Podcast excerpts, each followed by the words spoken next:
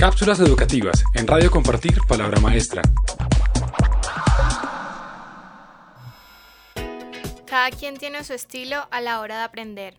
Algunos estudiantes tienden a recordar más fácilmente las fechas que las fórmulas matemáticas. Otros, en cambio, demuestran un mayor interés cuando ven una película sobre algún hecho histórico que cuando, por ejemplo, el profesor tiene diapositivas en clase. Y también muchos usan en sus cuadernos más colores que otros porque dicen que eso les ayuda a recordar mejor. Estos casos se dan porque, además de la personalidad única de cada ser humano, existen varios estilos de aprendizaje a los que cada quien propende, dependiendo de muchos factores. Sin embargo, es común que los niños no sepan en concreto qué estilo tienen, puesto que aún este aspecto no es claro y están en pleno desarrollo de su personalidad.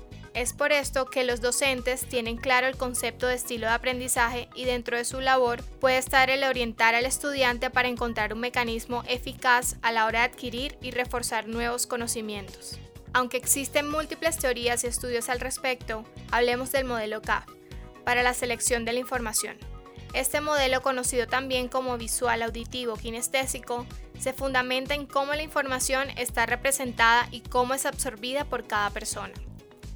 Las personas con un estilo de aprendizaje visual tienen una muy buena memoria, ya que recuerdan las imágenes que ven, pero para poder absorber mejor el conocimiento necesitan estar en contacto constante con estímulos visuales, fotografías, diapositivas, ilustraciones, videos, colores, tipografías, son solo algunos de los recursos que facilitan el aprendizaje en este caso.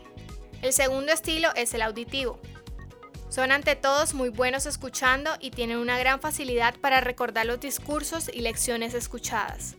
El estímulo visual es menos importante y en este caso prevalece todo lo que entra por los oídos. Música, sonidos, audiolibros, narraciones, emisoras en línea y lecciones donde el docente tiene la palabra son algunos de los recursos que le permiten a este alumno recordar a la hora de ser evaluado. Este estilo requiere una secuencia lógica, que le permite organizar lo absorbido en su mente e inclusive puede reforzarlos aún más si organiza este discurso y lo comparte con otros a través de una presentación. Los estudiantes kinestésicos necesitan moverse, son inquietos por naturaleza, deben estar caminando y paseándose por el aula para reforzar lo que han aprendido. El contexto y sus movimientos corporales son la puerta de llegada para el conocimiento.